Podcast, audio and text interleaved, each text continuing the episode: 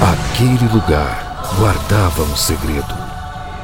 Há mais de mil anos. Eu ouvi falar nesse lugar que eles falam de falam de cinema o tempo todo. Mas eles descobriram e vão me matar. Nesse verão, só existe um lugar quando o assunto é cinema. Cinema com rapadura.com.br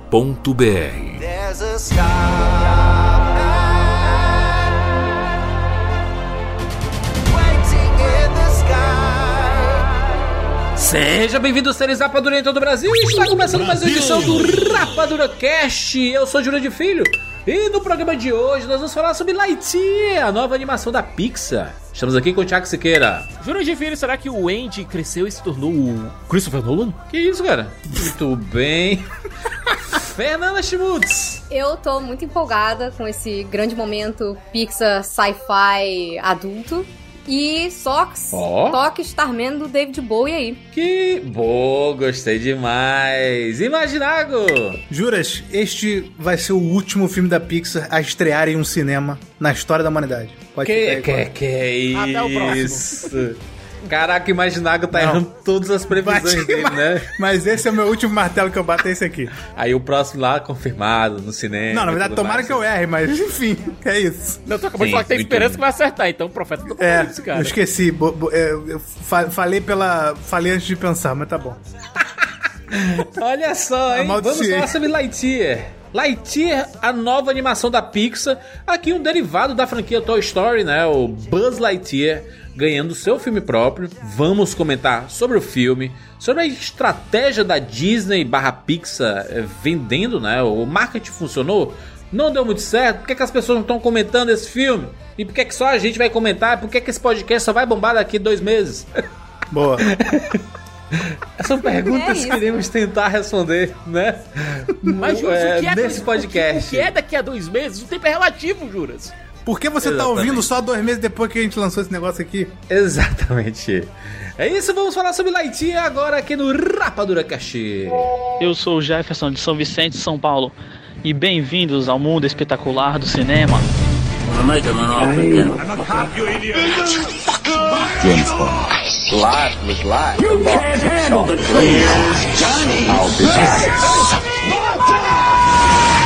And the Oscar goes to Rapadura Cast.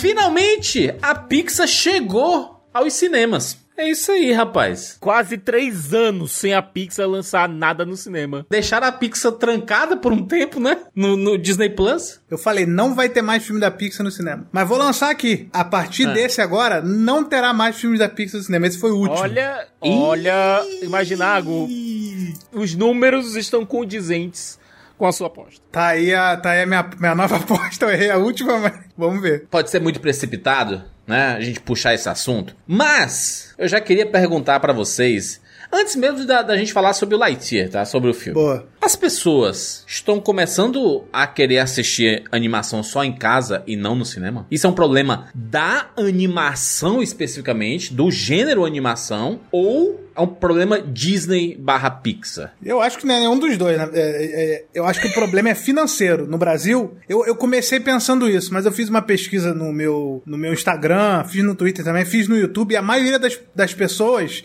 votou que não vai. Tipo assim, a maioria que eu digo são tipo 34 mil, 60%. É, numa votação do, do Instagram dizendo que não vão assistir no, no cinema. Considerável, viu? 34 mil pessoas. Não, e de gente, e tipo assim, não é animação, é gente que me segue que teoricamente gosta de animações, Sim, dá mais sim. importância. Então, tipo assim, o que eu via nas DMs e tal era que, cara, 30 reais o ingresso, é, mais passagem, sei lá. Pai, mãe, filho e talvez Isso. outra filha. Ou seja, de 3 a 4 ingressos, 120 reais de ingresso. Não, isso daí é considerando se queira pessoas que têm famílias grandes, né? Mas a pessoa vai sozinha É. ver um filme no cinema. Mas é porque a animação sofre, porque geralmente você vai com a família, entendeu? A animação, a gente tá falando de animação Pixar, certo? A gente tá falando de uma animação Pixar, uma animação DreamWorks, uma animação Disney, certo? Porque vamos Isso. lembrar, animação não é gênero, animação é meio, não é gênero. Qual, qual é o gênero da que a animação se enquadra? Ah, é, esse aí, por exemplo, é ficção científica. Isso aqui é um filme de, de ficção. É um filme Não, não, eu sei, eu entendo, entendo, Mas acaba entendo. que vira, né? Acaba virando, né? Sim. Mas, gente, pelo amor de Deus, as pessoas separam de, de filme live action e, e- e animação, né? Olha, repito, do ponto de vista acadêmico, do ponto de vista cinematográfico, animação não é gênero. Animação é meio. É meio pra contar uma história, não um É um gênero estilo si. diferente, né? Sim. Entendi, Tipo, eu, entendi. eu, eu assisti um filme de drama, um documentário dramático em animação esse ano, que foi o Flea, que é maravilhoso. Mas eu duvido você chegar assim. Ah, pô, eu fui assistir Lightyear no cinema. Aí a, a pessoa pergunta: Ah, que filme é esse aí? Não, uma ficção científica, vai lá assistir, é bem, bem bacana, um astronauta. Primeira coisa que fala animação. Aí ele chega lá, pô, tu nem me disse que era um desenho, rapaz. é, Mas- então, É Mas porque, isso, por é exemplo- an- isso é anos de condicionamento em cima do público, cara. Top Gun, Top Gun aí, ó. Um bilhão. Top Gun é um bilhão. Porque eu acho que as pessoas priorizam alguma.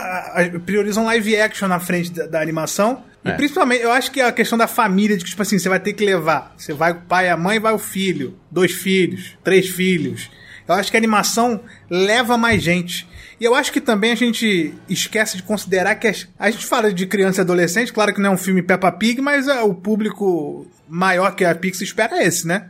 Criança e adolescente. E a galera tem muita opção hoje em dia, cara. Eu não tinha isso quando era pequeno. Você imagina, se você quiser ver uma animação diferente toda semana, você assiste em streaming. Ô, ô, Fernando, tu sente isso? Que, que as pessoas estão se afastando um pouco da animação no cinema? Ou é um- algo bem particular com esse filme especificamente? Não, eu acho que o que está sendo dito aqui até agora é muito condizente mesmo. A gente pode observar que teve uma, uma queda de ida das pessoas ao cinema para ver animação. As coisas não estão rendendo bem no momento, né? E eu acho que o que dá pra gente. A única coisa que daria pra gente comparar com o Lightyear seria mais o encanto, né? Que saiu no final do ano, porque o Raya, ele foi numa época que tava no auge da pandemia, as pessoas não estavam de fato indo ao cinema ver meio que nada.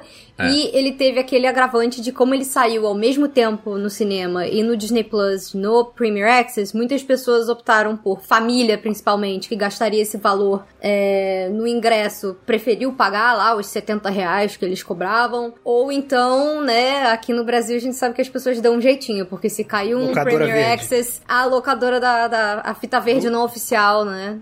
Também já Pega. no dia tem lá pra quem quiser baixar, inclusive já dublado, já com tudo, então a gente sabe como é que é. É. Eu acho que no caso, assim, o que eu sinto com essa animação em específico, talvez as pessoas não tenham. Talvez porque o próprio trailer ele já deu uma pegada um pouco mais séria, que eu sinto que foi uma, uma coisa muito interessante, inclusive, que a Pixar resolveu abordar. Ela quis tentar fazer uma coisa diferente. Isso que eu acho que é, inclusive, o maior mérito deles, né? Porque enquanto o Mickey só vira lá e fala. Galera, faz Toy Story 5. Eles vão lá e falam: Ah, quer saber? Ao invés de um Toy Story 5, que a gente vai ter que, sei lá, botar o Woody pulando no vulcão, porque tudo tem que sempre. Sabe? Tudo tem que sempre ser cada vez mais desesperador. Só falta botar o Woody pra se jogar no vulcão, sabe? É, eles pensaram: Ah, poxa, O Tom Hanks tem, tem histórico com isso, né? não é, menino. Pois é. Eu acho que nesse caso, eu acho que porque eles tentaram vender o filme como um filme, tipo, um, um drama sério, uma coisa meio interestelar da vida, talvez os próprios pais e as crianças não tenham se interessado tanto assim. Talvez se fosse uma pegada mais Buzz Lightyear do Comando Estelar. Buzz Lightyear o Comando Sim, Estelar. a- tipo a série do Buzz Lightyear no Comando Estelar, um- talvez. Eu acho isso, isso, isso é muito estranho, porque a Disney aparentemente não tá conseguindo vender os filmes da Pixar tão bem, sabe? Não sei se há uma falta de esforço nisso, ou porque né, a gente viu os últimos três filmes da Pixar sendo lançado, di- eh, lançados diretamente pro, pro streaming.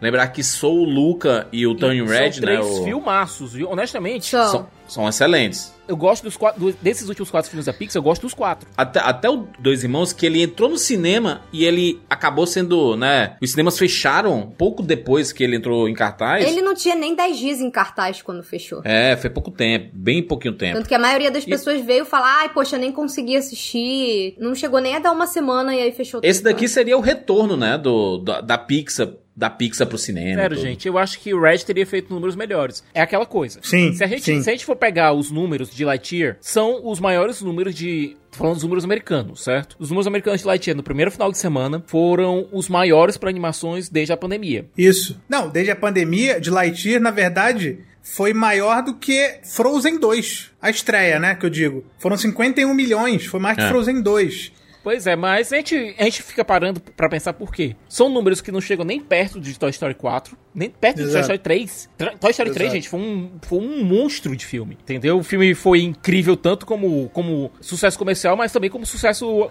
artístico. Era um, é um filme maravilhoso. Acho que o número tá meio errado, né? Do, Não, o que? Da estreia? Tá, do não. Lightyear, porque Frozen 2 abriu com 130 milhões nos Estados Não, Unidos. gente. desde Frozen 2, a gente... Desde- a- é. Ah, desde Frozen 2.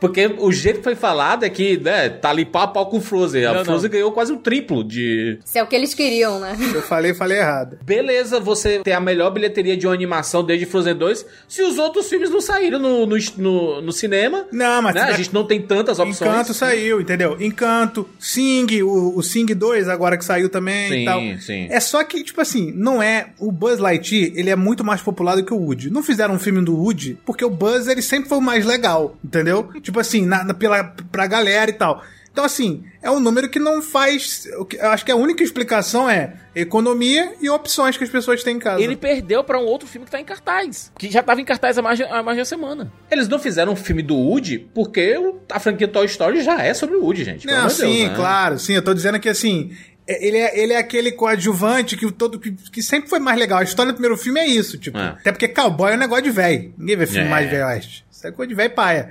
Criança quer piu-piu, Star Wars, entendeu? É isso. Isso é verdade. E não, convenhamos, gente. Convenhamos, né? É, e o filme é sobre isso, o primeiro filme.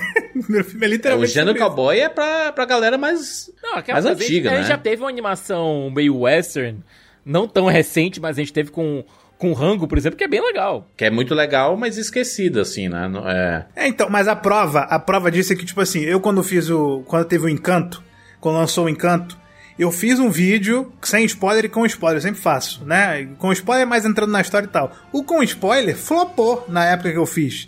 Porque a galera não tinha ido. Mesma coisa o Lightyear. Eu fiz o vídeo Sim. com spoiler flopado. A galera não foi no cinema, não quer tomar spoiler. Quando estreia no Disney Plus, nossa, eu peguei.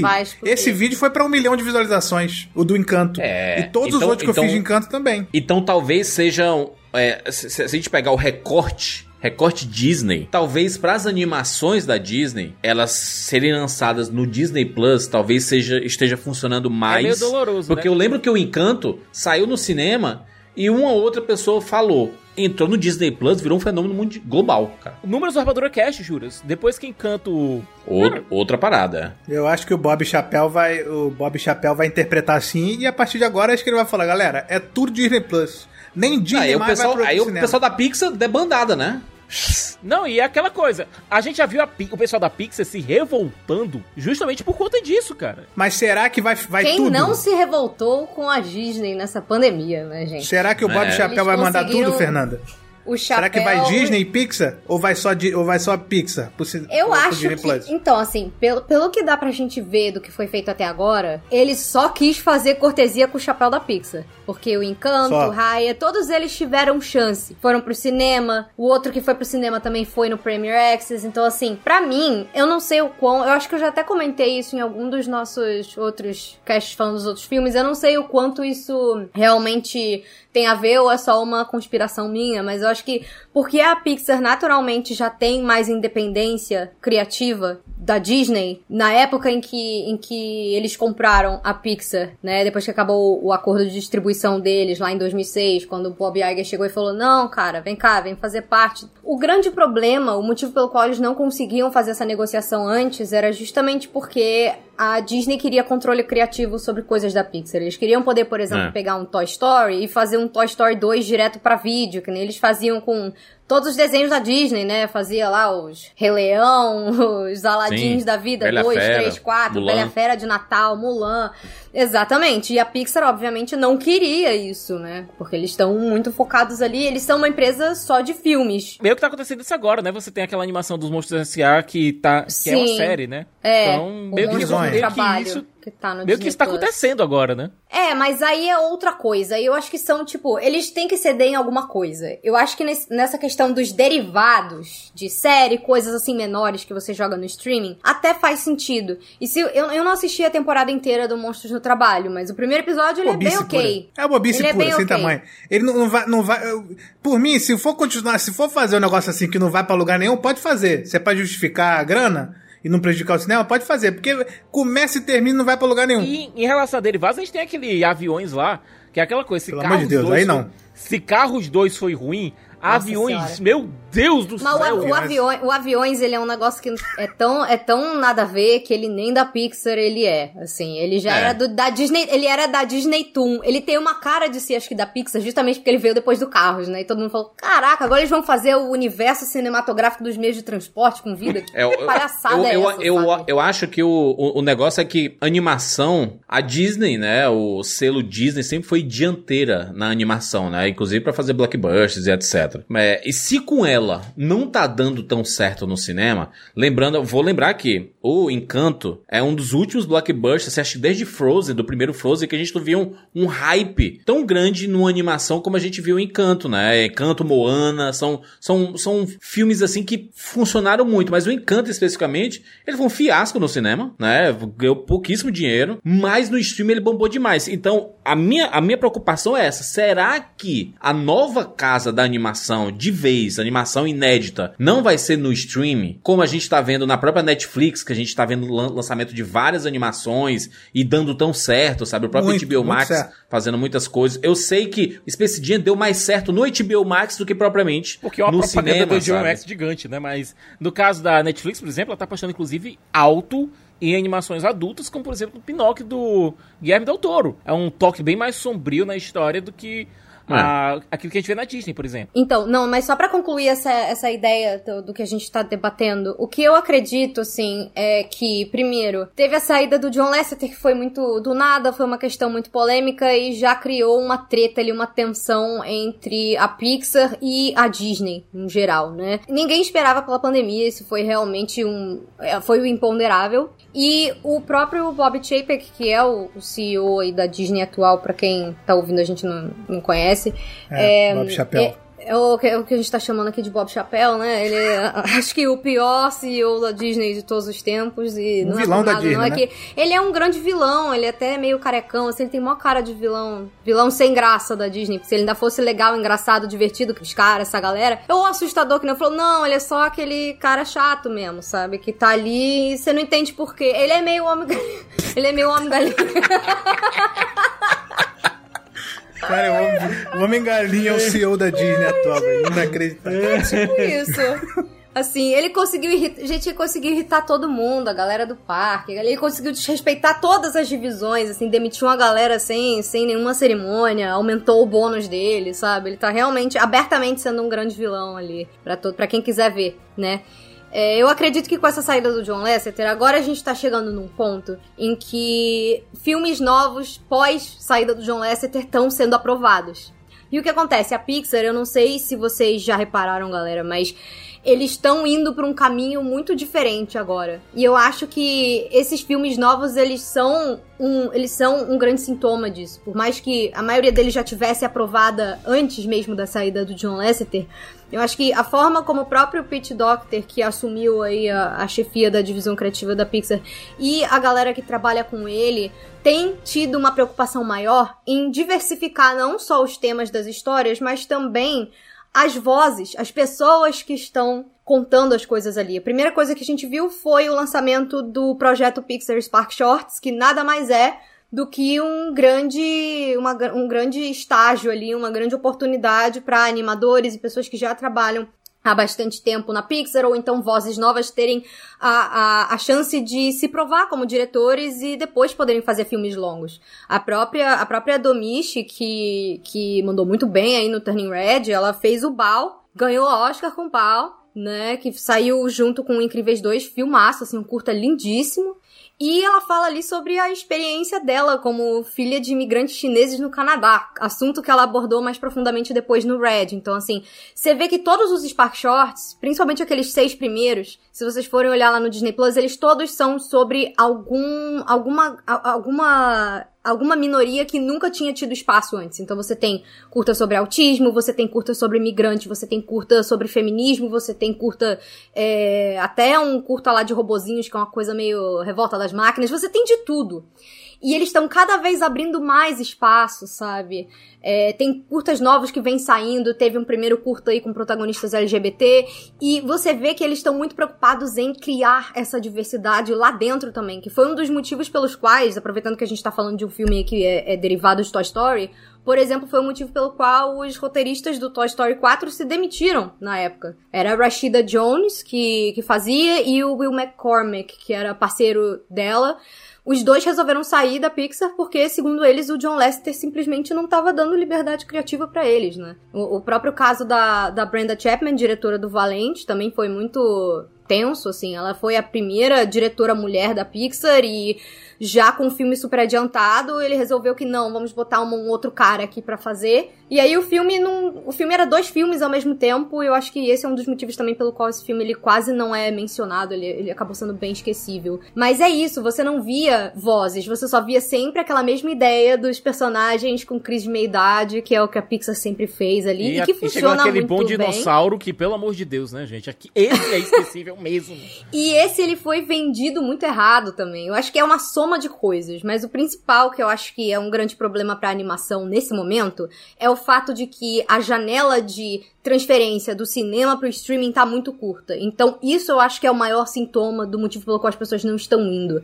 Não só a questão da pandemia, que agora a galera já tá começando a não ligar pra isso, tanto que a gente vê desde o Homem-Aranha lá no fim do ano, todo mundo tá indo ao cinema e dane-se. É, bilhão, filmes, bilhão. Os filmes estão fazendo bilhão, o Batman foi muito bem também, tipo, os filmes estão indo, sabe? Agora o Top Gun. E a animação realmente, eu acho que é muito, talvez, uma coisa da, da Disney, talvez querer ter um controle maior criativo sobre a Pixar, nesse sentido de, ah, eles dizem pra galera que não, porque a Pixar é uma das nossas coisas principais, então a gente quer usar para que as pessoas venham para o Disney Plus. A gente quer que o Disney Plus seja a nossa coisa principal hoje em dia.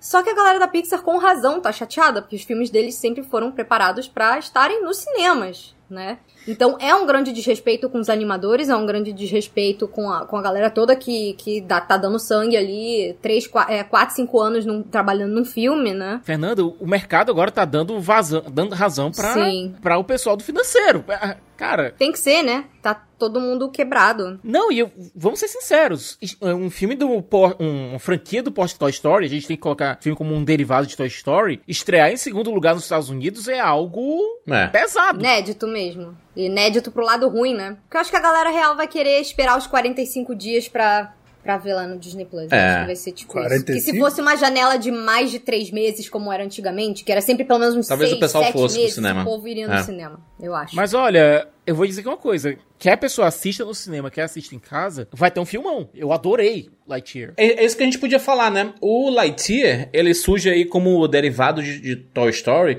e eles dão uma justificativa bem interessante, né? Pelo menos no, no começo do filme eu achei bem legal que mostra lá uma cartelinha dizendo assim: ai, lá em 95 o Andy um garoto, o garoto Andy foi assistir um, um filme e, e aí viu um herói e aí ele se tornou o seu personagem favorito Esse foi o filme que ele viu, né? especificamente do Buzz Lightyear, né? Que o, o dilema do primeiro Toy Story é o quê? O Andy tem seus bonecos, tem o Woody como favorito e ele ganha o Buzz, né? E aí é o brinquedo novo, cheio de, de, a- né, de, de apetrechos e etc.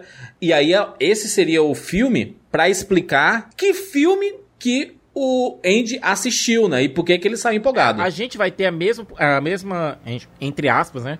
A mesma experiência que o Andy teve. E a gente tá assistindo o filme que o Andy viu. Honestamente, eu não senti isso porque o filme ele não usa tanto assim as referências Só no dos começo, anos 90. Só, é, é uma coisinha ou outra. Ah, tipo, sim, pro, pro estilo de ficção científica, né? Isso. Tipo, o Sucks fazendo o barulhinho de Molden, sabe? É uma- é o tipo de referência dos anos 90 que seria bacana ter mais no filme. Ele não é um Podia. filme com a linguagem anos 90, é um filme É. com a linguagem Parece totalmente interestelar, nossa. na verdade, né? Exatamente. Lembra, né? Eu acho que faria mais sentido é, esse filme, a gente encarar esse filme como o Andy viu o, o Buzz Buzz Lightyear do Comando Estelar quando era criança, foi pra faculdade, cresceu, se tornou cineasta e fez o, o- fez o reboot do Buzz. Ou, é, ou esse é o Faria reboot. sentido também. É. Mas você não acha que foi ruim esse marketing da Disney, não? Eu sou, a eu, eu sou o que mais recebo.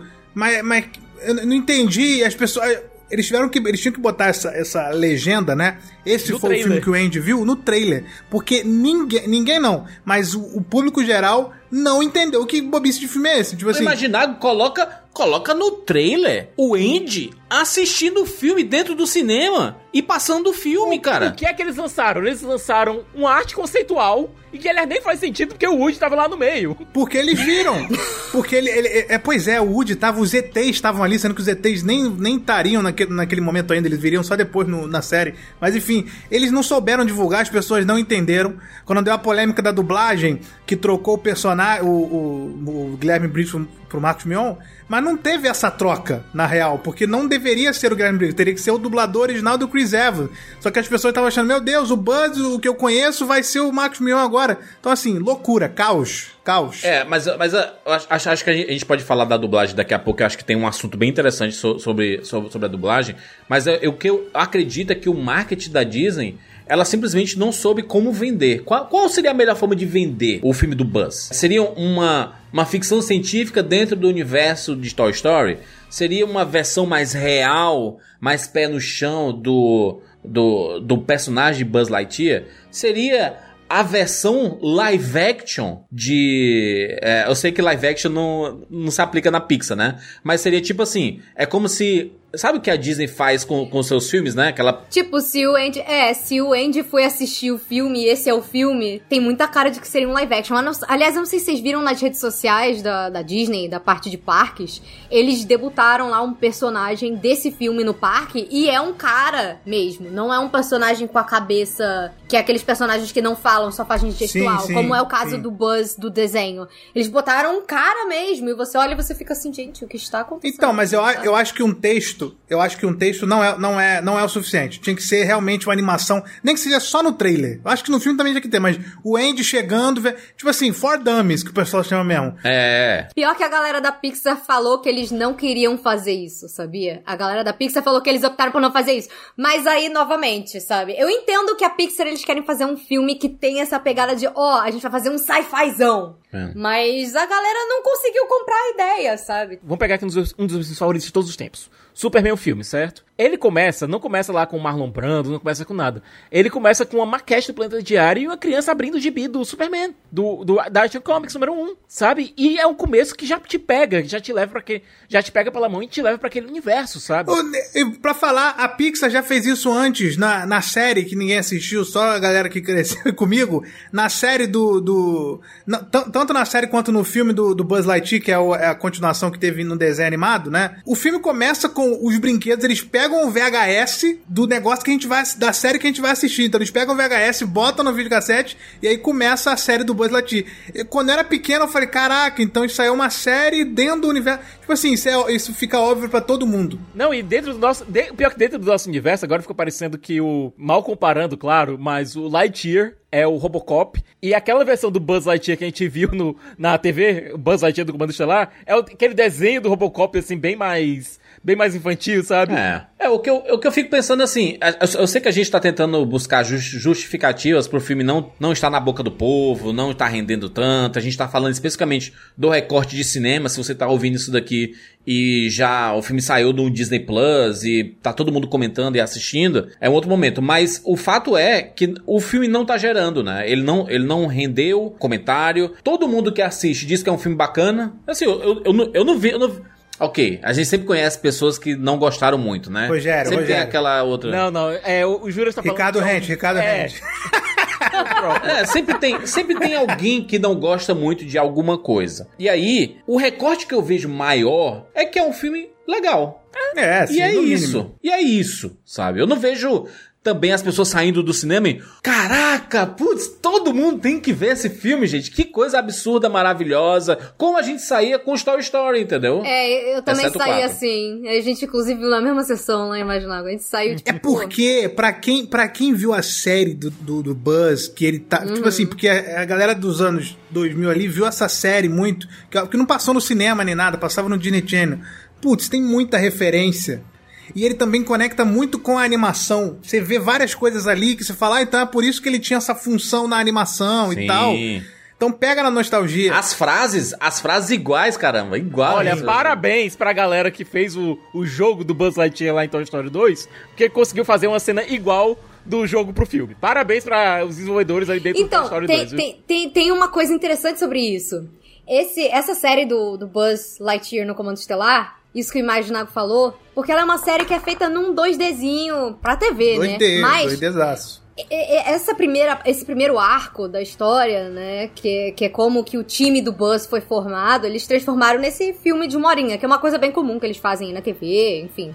Junta três episódios e faz um também. piloto. É, junta dois, três episódios e faz um piloto, exatamente. Ah, essa parte deles botando o DVD pra assistir e tal, não sei o quê, isso era realmente no 3D do Toy Story. E quem dirigiu essa cena aí foi o Angus MacLane, diretor de Lightyear. Caraca, e, e explodiu cara- minha cabeça. Sim, o cara, ele é. Eu tava vendo, inclusive recomendo super, o making off do, do Lightyear já está no Disney Plus. Inclusive, não tem spoiler do filme. Eu sei que muita gente falou que ia esperar. Eu assisti e fui lá dar uma olhada. Eu vi ele inteiro. Não tem nenhum spoiler do filme, podem assistir. Eles só falam da, dessa adaptação do Buzz boneco. Caraca, eu não sabia Buzz. disso. Cara, vai ver, vai ver, Imaginago. Ele é meio que um especial, mostrando qual- quais foram as ideias, como é que eles desenvolveram e tudo mais.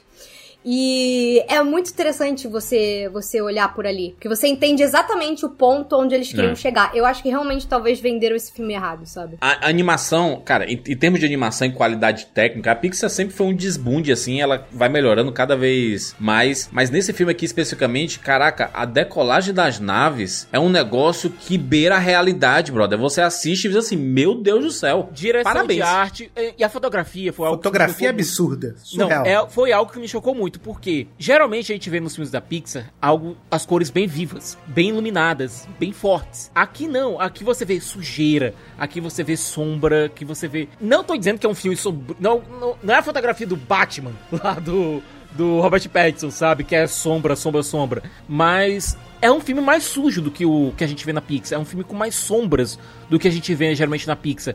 Por quê? Mas é a lista mesmo, né? É, porque a gente tem. Primeiro, o Angus ele tinha que fazer uma diferenciação gigantesca entre o universo Toy Story e o universo de Lightyear. A primeira Sim. coisa que ele tinha que fazer era justamente com isso. Os trajes do Buzz, do boneco, e o Buzz que a gente vê no filme, eles são bem parecidos. Mas existem diferenças. Do mesmo jeito que você vê um boneco de. um boneco estilizado de um filme que você assistiu, ele tem diferenças do dessa action figure para o que você vê na tela. Então eles, eu acho que eles trabalharam nesse modo, eles fizeram essa engenharia reversa. Se esse aqui é o Buzz que a gente vê estilizado como boneco, como é que seria o Buzz no filme live action? Os seres humanos parecem os seres humanos de Toy Story. Os seres humanos desse filme parecem a mãe do Andy, o, próprio Andy, a menina É. do Toy Story Só 4. o próprio Buzz, que é queixudão e tal, eles tentaram ao máximo não desvirtuar a, a imagem dele mesmo, né? Eles fizeram o máximo possível, mas eu acho É, engraçado sim, que, tipo, sim. aquele caracolzinho que ele tem ali no queixo, que o boneco tem desenhadinho, eles fizeram um furinho mesmo, sabe? Então são os detalhes muito legais.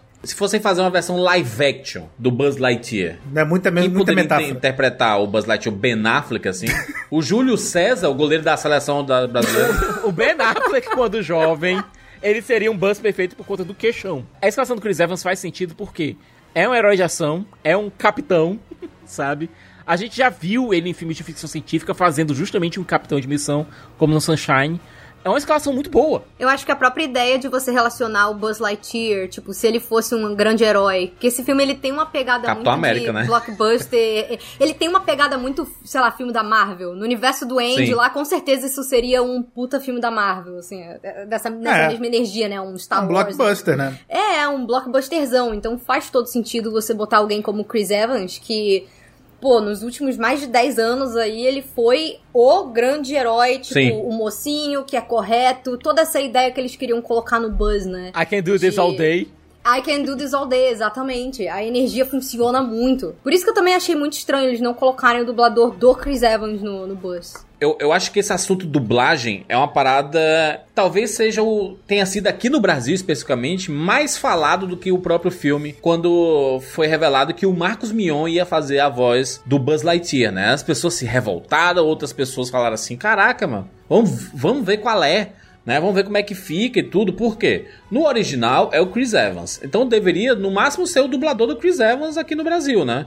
Mas É. como eles, a- eles pegaram uma celebridade, né, que é um ator famoso, herói, não sei o que, pra, pra fazer lá fora, aqui no Brasil eles quiseram pegar também uma celebridade pra fazer, né? E não uma celebridade só famosa, assim. O Marcos Mion é ator, ele já dublou outras coisas, ele é e ele tá apresentador. muito em evidência agora. Não, olha, o, De o detalhe é, Sim. o Imaginário ele tá aqui pra servir de prova e testemunha. Temos traumas de apresentadores do Caldeirão dublando animações da Meu Disney. Deus do céu. É isso. Sim. O trauma se chama Luciano Huck, né? Que ele dublou lá no Enrolados. E aí as pessoas falaram assim: Meu Deus do céu, por quê? Ele falou qualquer falou. coisa. Mandou áudio no WhatsApp, pegaram e.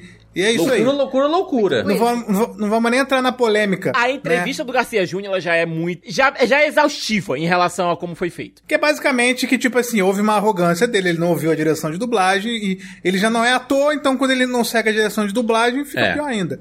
Só que a questão é que, em inglês, você sempre tem que lembrar isso, é voz original. E o cara é ator, tá fazendo voz original. Se, se falasse assim, pô, o Marcos Mion vai ser a voz do Buzz aqui no Brasil, mas eles vão refazer a animação a partir da atuação dele. Aí todo mundo vai ficar, ah, beleza, show. Mas é que dublar, o ato de dublar é muito, muito, muito difícil. Eu já fiz curso de dublagem, mas assim, você vê dubladores falando e tal, porque você tem que atuar e você tem que sincronizar. Fernanda Exato. Montenegro, Chico Anísio falaram, cara, é muito difícil isso. Fe- Fernanda Montenegro falou que é difícil dublar, que ela é a, a maior atriz que pisou aqui nessas terras brasileiras. Então, assim, não, é, é por isso que não importa se o cara é ator ou não. Ah, mas ficou boa, também gostei. Só que é um risco muito grande. Pode sair ou um Marcos Mion ou um Luciano Huck. Na escala vai ser o Marcos Mion ou o Luciano Huck, vai ser os extremos. Tem uma diferença aí, né? É, a gente teve, correlacionando aqui, a gente teve um caso recente com a Juliette, né?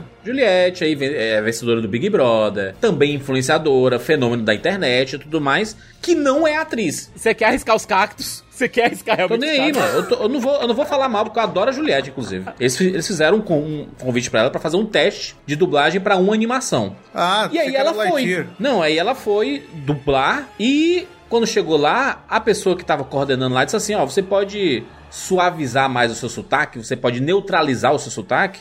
E ela ficou estarrecida, chocada e falou assim, cara, como assim, cara? Faz parte da minha identidade, eu sou nordestina e não sou atriz, eu sou Juliette, entendeu?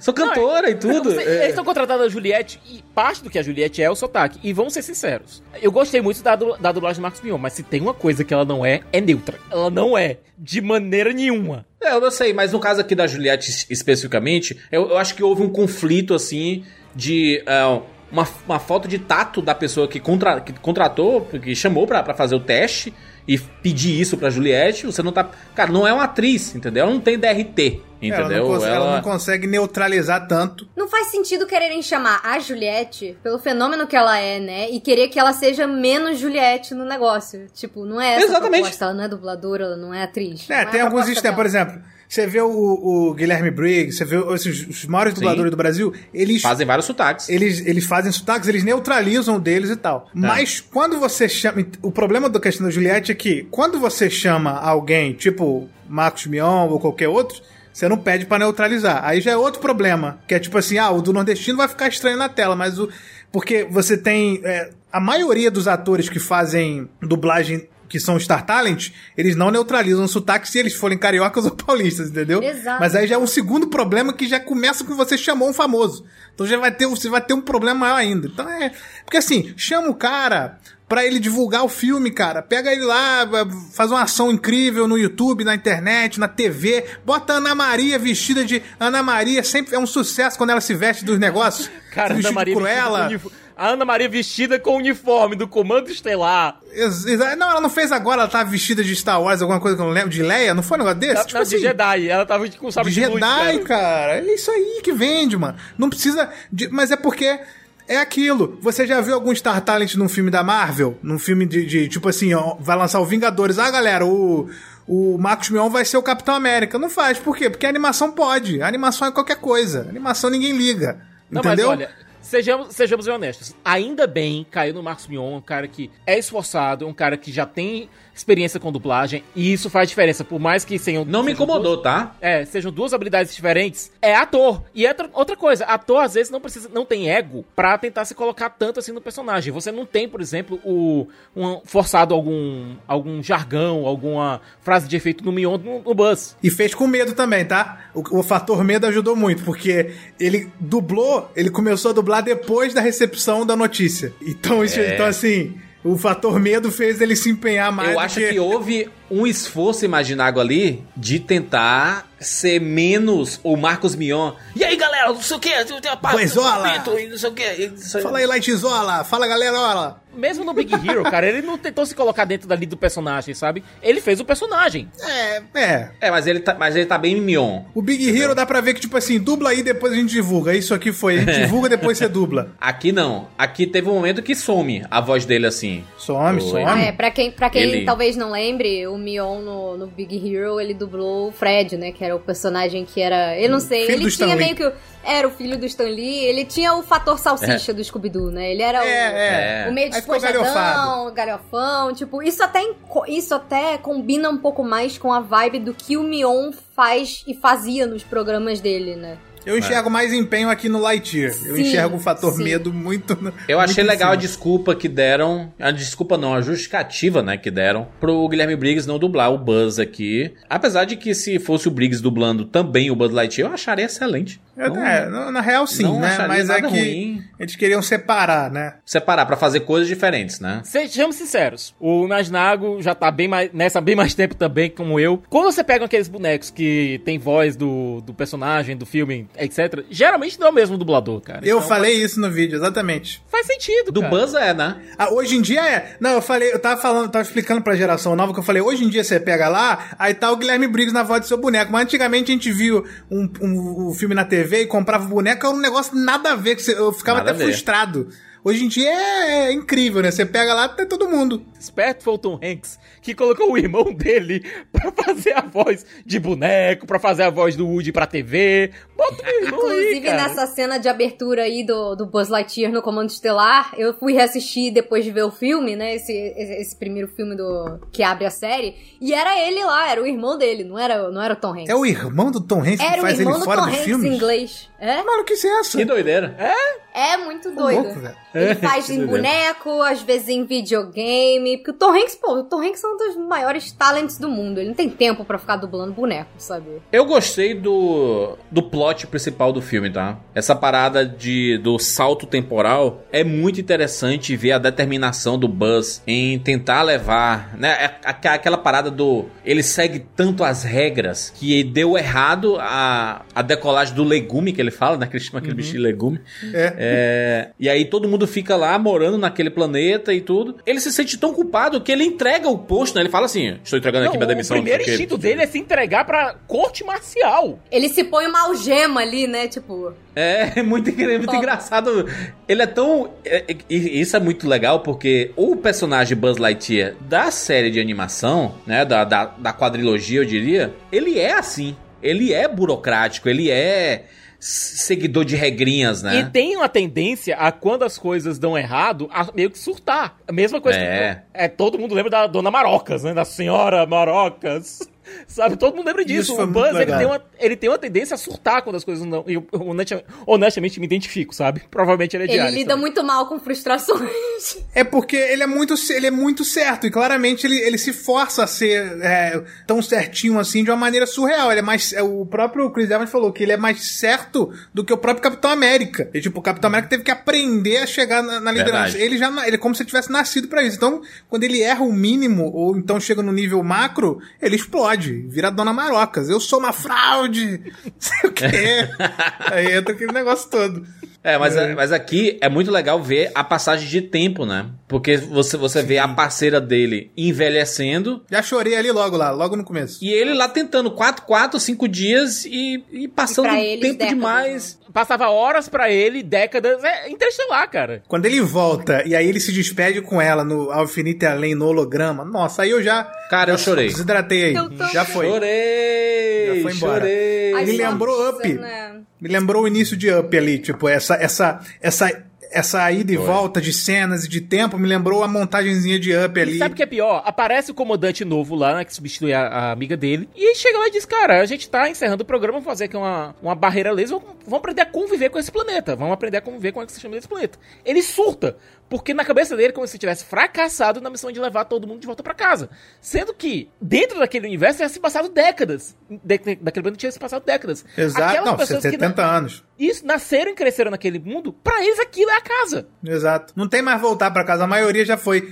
E na verdade o, o Buzz ele, ele fica mais surtado ainda porque o, o Sox, que a gente vai falar mais dele depois, ele desenvolve a fórmula, a equação, e tipo assim, tá ali, tipo assim, agora vai dar certo, vai dar certo, resolveu, deixa eu só testar. E o comandante simplesmente fala, não, mano, é, para ficar gastando dinheiro com essa bobice aí, porque deve gastar uma grana, né, pra fazer aquele negócio lá. Uma grana não, né? Não dinheiro, mas recurso. Inclusive, daí tem o robô cientista que a gente vai terminar ali, ó. Ele, vamos desligar ele. O robô é um suporte emocional. Aliás, faz sentido. Vamos pensar, no espaço, o Buzz e a parceira dele não teriam tanta interação com todo mundo. Estaria tudo, todo mundo em hibernação. Tava todo mundo em criogenia.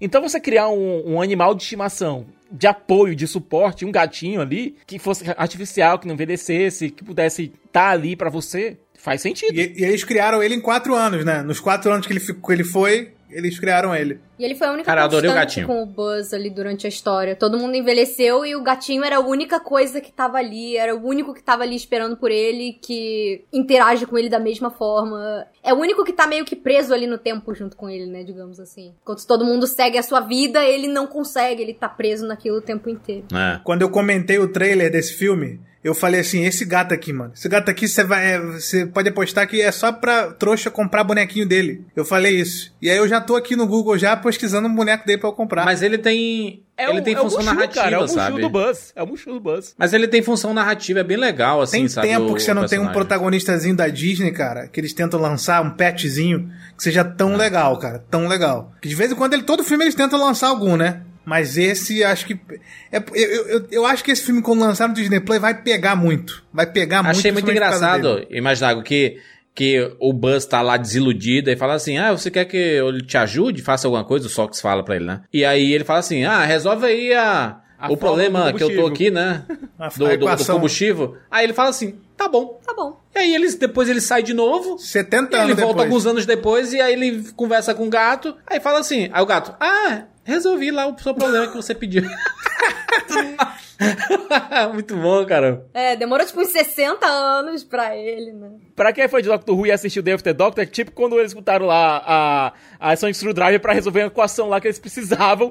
Passou Muito 100 bom. anos, beleza. Daqui 100 anos, tá resolvido, tá aqui, de boas. É engraçado como só fala de outras coisas e não falam dos filme, do, do filme, né? Fala da fala da dublagem. E o caso desse filme tá sendo banido em alguns países. Ai, meu Por causa, pelo amor de Deus, de intolerância, basicamente, né? Olha, quando eu vi, quando eu assisti o filme, eu pensei que tava vendo a versão cortada, porque, gente, é um selinho que dura dois segundos. Nem Essa isso. montagem nem de isso. passagem de tempo, gente. Aham. Que o foco nem é esse. Que fosse um beijo de língua, entendeu? Cara, é intolerância demais isso, gente. Você não permitir que o filme seja exibido por causa de um beijo entre duas mulheres em vários lugares. Pra, pra você ter, cara, poxa, no Peru tinha lá uma, uma faixa, uma. Um aviso. um cartaz dizendo De assim, é, o, que, o que era que ele dizia? As cenas com ideologia de gênero. Gente, pelo amor de Deus, gente. É, o que, que retrocesso é esse? A gente pensa assim, comportamento das pessoas e tudo mais. O problema é que isso vem da base, esse problema. Vem da própria Disney, esse problema. Nessa discussão toda sobre LGBTQIA+,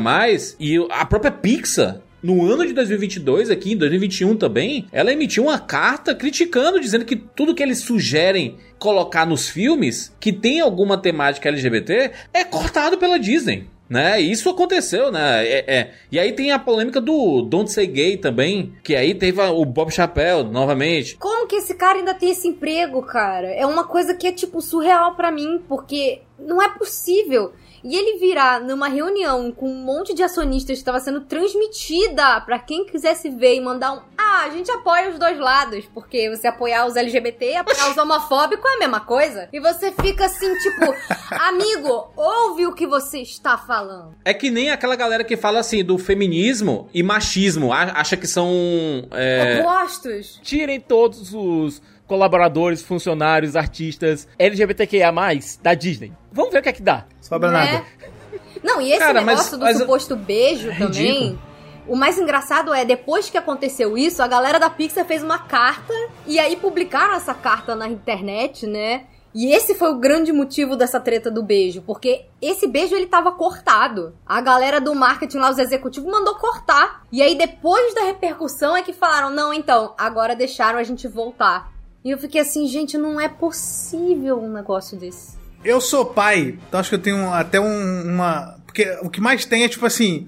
"Mas O que, que eu vou explicar pro meu filho? Quando ele perguntava, ah, por que que. O que aconteceu? Eu falei, "Ah, vai explicar o que é a verdade, ué. Vai explicar o que acontece. Quando ele vê isso na vida real, ele vai, ele vai explodir, porque você tá criando ele numa, numa, numa bolha tão grande que quando ele vê dois homens de mão dada, ele vai falar, nossa, vou- morreu, a pessoa, a criança vai morrer.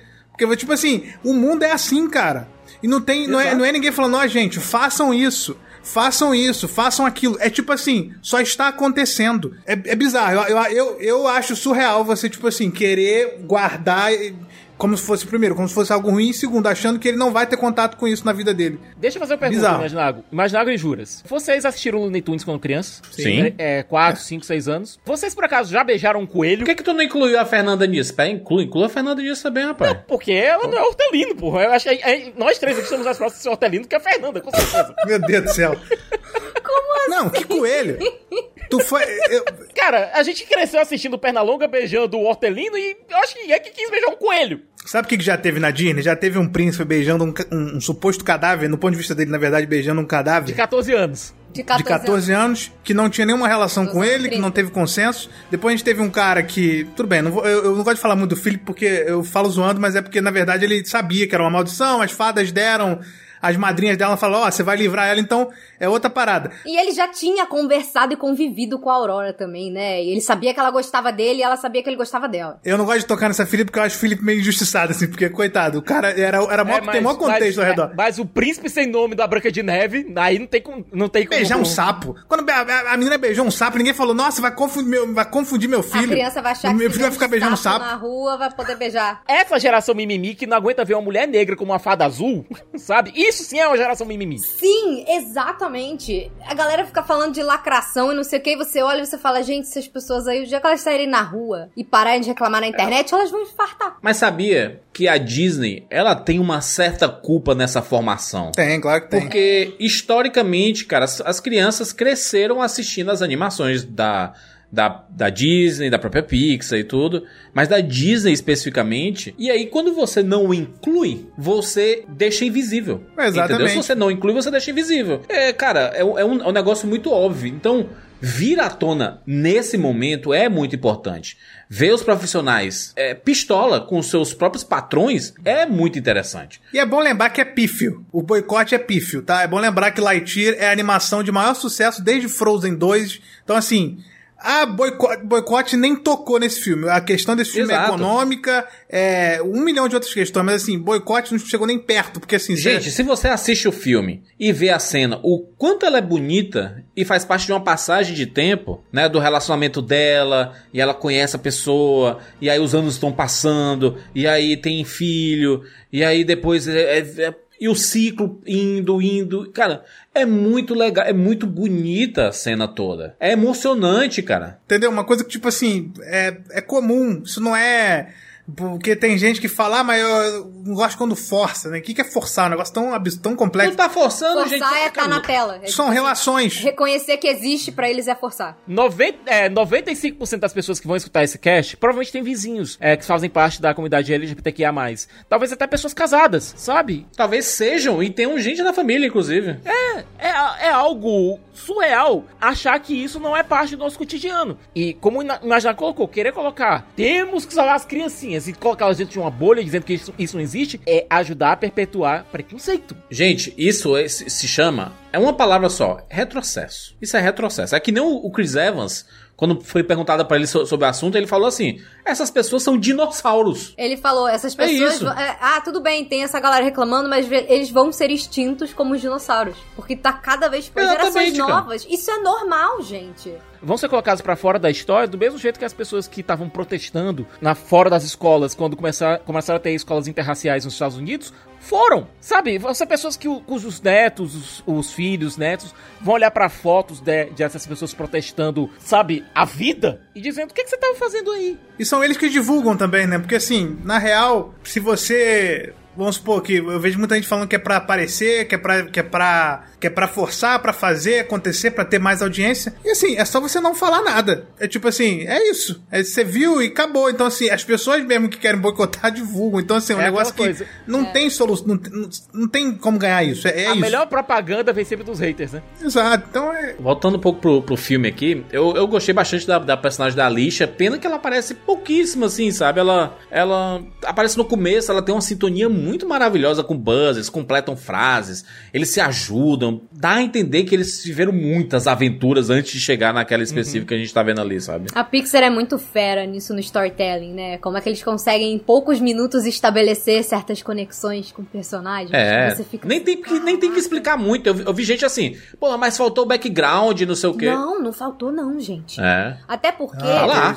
Não é só em completar frases, né? É, é os vícios do Buzz, ela já conhece. Sim, às vezes a expressão dela, a reação dela pra um troço que ele falou, você vê que eles têm uma intimidade.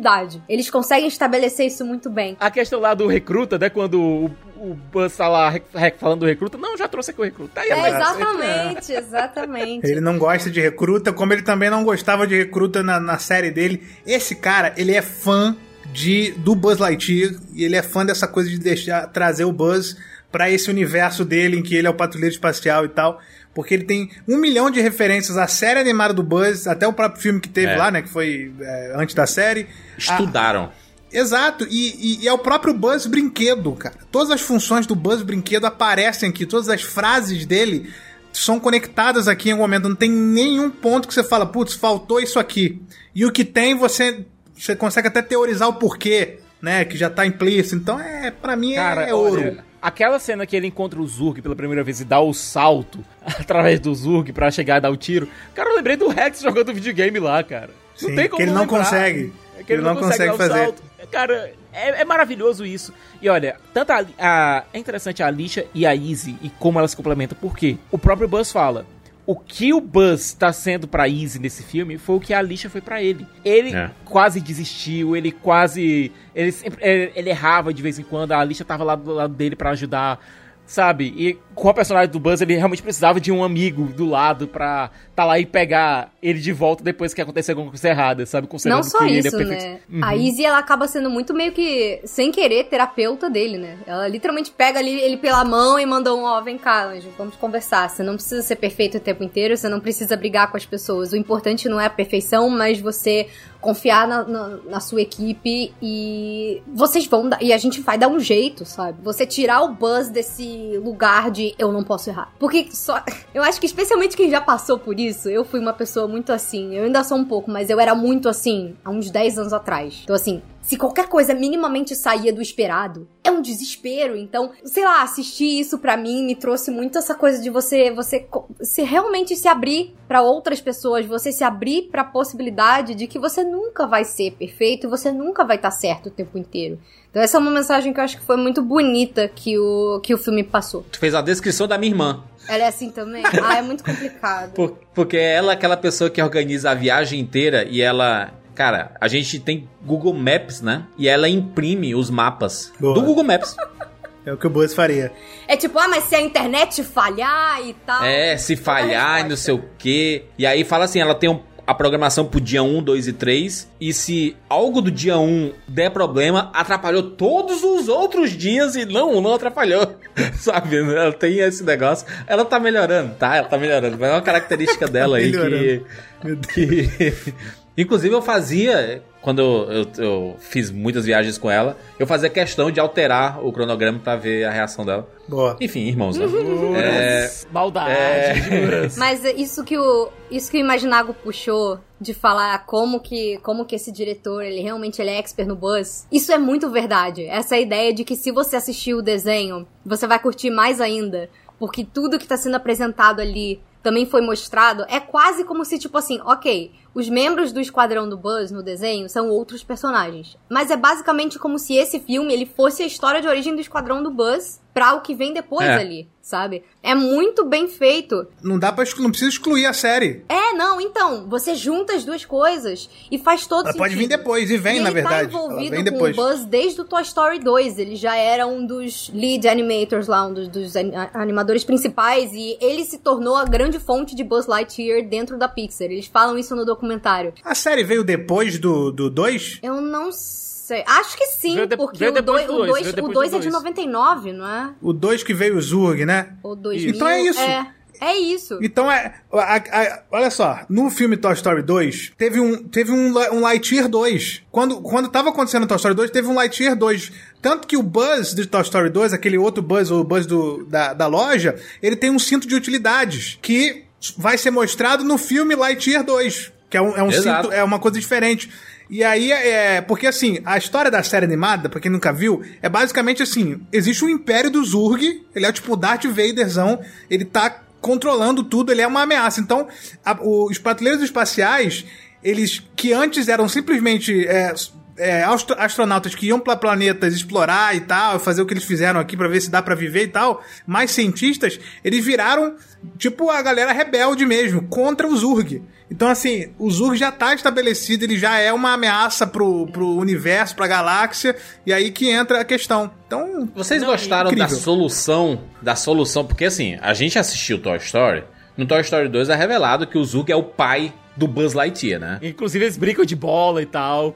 Eu sou seu pai. A gente pensava que era só uma piada de Star Wars, né? E, e- Mas e tem que ia coisa ser aí, essa tá? brincadeira e tudo. Tem É, coisa aí. E aí eles justificaram dentro do filme que ele não é o pai, né? Mas ele é o- ele mesmo, né? É o próprio Buzz. A ideia foi boa. É. Por quê? Porque fez do Buzz o mocinho e o bandido. Sabe? Fez do que essa personalidade É. tão obstinada, tão tão bitolada do Buzz se tornasse o grande vilão. E, e é mais uma lição pro Buzz que a gente acompanha, dizer, cara, Que ele é o maior vilão dele mesmo, né? isso. É, às vezes a coisa sai fora do plano. E às vezes você tem que aceitar que o plano deu errado e começar a lidar com a sua vida a partir daqui. Você não pode voltar e fazer de novo. A vida, a vida não tem um do-over.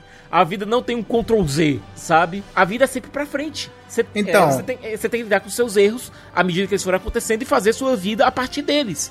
A partir dos erros e acertos. eu acho É. isso incrível, essa mensagem. Mas, eu como fã de Lightyear, como de, fã do Buzz, fã da série, e eu sei que esse cara é fã também, existem várias coisas ali que indicam que tem alguma coisa muito errada nessa história. A primeira é que, qual foi o, o- Buzz velho, o Buzz idoso, ele simplesmente fala assim, ah, então, cheguei lá, achei uma nave com um monte de robô que me chamava de Zurg e peguei, e peguei emprestado e vim pra cá.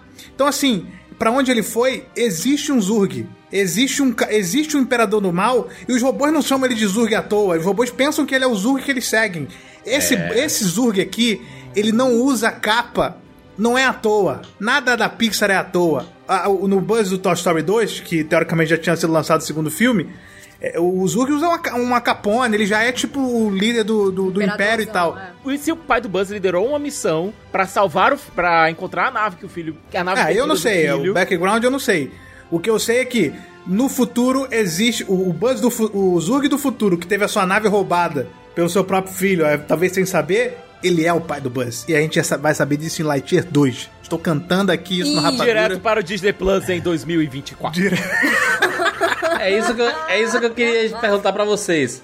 a- acho que é um, um momento bom pra perguntar. Lightyear 2 vai acontecer? A cena pós-créditos, ela Pô, é o deixa. único filme que tem cena pós-crédito de continuação da Pixar. Tem, tem, tem três ceninhas, né, pós-créditos. São duas mais piadinha e tudo, e uma especificamente é, falando sobre uma possível continuação, uma parada meio Darth Vader, né, no do Zurg acordando. explosão da Estrela da Morte, não sei o Incrível. quê. A possibilidade de existir essa continuação. Vendo o feedback das pessoas e tudo mais, e os patrulheiros estelares sendo formados ali, a gente tem o quarteto ali, né, inclusive adorei os coadjuvantes lá do... Do, do, do Cara, Buzz. o, o Mo do, do Taika Waititi, ele me deu Incrível. uma raiva tão grande às vezes. Raiva de quê, mano? Da caneta, caneta, Eu caramba. tenho pena do coitado, sabe? Eu- Ser atrapalhado é algo que acontece. Mas, tipo, ele é basicamente a Lady Murphy ambulante. É. Cara, e a, a, a veinha da condicional também, eu ado- adorei. Adorei, adorei os personagens. Adorei os personagens. A gente, a gente tem um time muito bom aí pra uma possível continuação. Mas o que é que vem primeiro? Lightyear 2 ou um Toy Story 5? Não acho que tenha Toy Story 5. Não acho que vai ter. Vai, pode ter, Eu vai pensava ter que depois série. do 3 também não ia ter, não. Mas, aí, mas é porque a Pixar já bateu. Pelo menos o, o Pete Doctor já meio que bateu o martelo, falando assim, mano, não vai ter mais continuação. Se tiver, vai ser em série. E funcionou. O Monstros S.A. tá ali, não explodiu. Eu acho que é muito bizarro você fazer um Toy Story 4. É, não, eu acho que o Lightyear. Assim, depende do que vai acontecer no Disney Plus. Ele já fez mais sucesso que Encanto no cinema. Talvez no Disney Plus ele exploda igual Encanto. A gente não sabe. Ninguém apostava que Encanto ia explodir no Disney Plus. Nem eu. Fato. Eu tinha falado, essa bobice desse filme aí, não vou fazer mais filme sobre essa A bobice. música ajudou, né? A música ajudou muito, Encanto. As é o músicas, toque de na Midas verdade, do né? Lin-Manuel, né? não. O Sox ajuda esse filme aqui também, eu acho. Então, acho que talvez exploda no Disney Plus. Talvez seja uma coisa que, caraca, todo mundo achou legal e, e, e traga uma, uma continuação. Que aí, mas assim, porque o único filme que teve uma, uma, um, um gancho pra uma continuação da Pixar foi Os Incríveis. Que, e na verdade, nem era um gancho. Era tipo assim. Era. E a aventura continua, não necessariamente você vai ver. era uma homenagem gigantesca ao Quarteto Fantástico, aquele final. Exato, exato, exato. Aqui eu acho que, tipo assim, a gente quer fazer uma continuação. Vocês também. É tipo assim, ó, confia em mim, ele tá dando a mão pra você. Aqui ele tá perguntando se a gente quer. Não, não é fato, mas eu acho que é, é mais certo do que os Incríveis 2, por exemplo. Será que o pessoal da Disney viu essa cena pós-créditos ou acabou e eles assim, gente, bom filme, é isso Não, aí, tchau. certo. Agora, juras. Eu, é, eu concordo com o Imaginado, só que eu acrescento uma coisa. Não é só o sucesso no Disney Plus que vai dizer se Lightyear vai ter ou não continuação. É a venda de merchandise, é a venda de produto, é a venda de boneco, é... O Sox vender, se o Sox for pra re-rap e o boneco vender demais, a galera lá, ah, pô, é isso aí, é o bonequinho. E foi, tiver de verdade, tiver um Sox que fala, que anda. E que você chama Sox e ele vem ali. Mas tem que vender o Lightyear também. Tem que vender o Lightyear, senão eles também não Vende, eles vão. vende a Alexa dentro do Sox. Bota a Alexa dentro do Sox. Eita. Será Boa. que vem aí um novo fenômeno, um novo fenômeno Olaf do Frozen? Macho, bota a Alexa dentro do Sox. Não, É não, por não, quê? boa ideia isso aí. Pô, você me, me, com a voz da Alexa? Tem que com a voz, com a voz do Sox também. Não, né? tem que lançar um software de voz da Alexa com a voz do Sox. Aí vai exigir uma certa sinergia entre a Vai Disney exigir uma e, maluquice. a, e a Amazon, que eu acho que a Amazon Jeff tá Bezos. Mas olha só, o Sox não pode vender tanto. Tem que vender o Buzz também, porque se o Sox vender tanto, a Disney vai meter uma série do Sox e aí vai estragar tudo. É. Ah, O, o Buzz, cara, o Lightyear já, vai, já tem um SH figurasse confirmado, cara. Ou seja, vai sair também por. Vai sair pela Bandai, vai sair por. Vai sair pela. Tem o quê que sair você falou site- confirmado? Um SH figurasse, aquelas figuras extremamente Ah, detalhadas, tá. Ah, sim, sim. Uma figura. Se duvidar, vai sair um Beast Kingdom, uma estátua do Beast, da Beast Kingdom totalmente detalhada. Mas isso aí é pra adulto, isso aí é pra adulto, Siqueira. Isso aí é, brinquedo de adulto. Siqueira falando um monte de, Você tá falando de de rap. linguajar que é estranho, caramba. Que, que língua é Brinquedo, essa, cara? brinquedo de adulto só é, é- é- não é parâmetro. Só o Marcelo Bassoli entende o que eu falei agora. A não ser que seja. É um filme mais adulto, é um filme mais, é o filme mais adulto da Pixar e eu incluo o Soul, inclusive, porque assim, é muito. ah, talvez a- o Soul seja mais filosófico e tal, mas esse filme é bem complexo. Inclusive, eu gosto disso porque eu posso fazer vídeos explicados no meu YouTube. mas, cara, é difícil aquele plot do pai, hein, cara? Tipo assim, caramba, como é que. Do pai não, dele ser ele mesmo. Tem até uma piada que ele fala, pai? Aí ele fala, pô, mas tá de brincadeira. tipo assim. Não tá me reconhecendo, né? Somos iguais aqui. Olha o queixo, rapaz. não tá Já é complexo você explicar.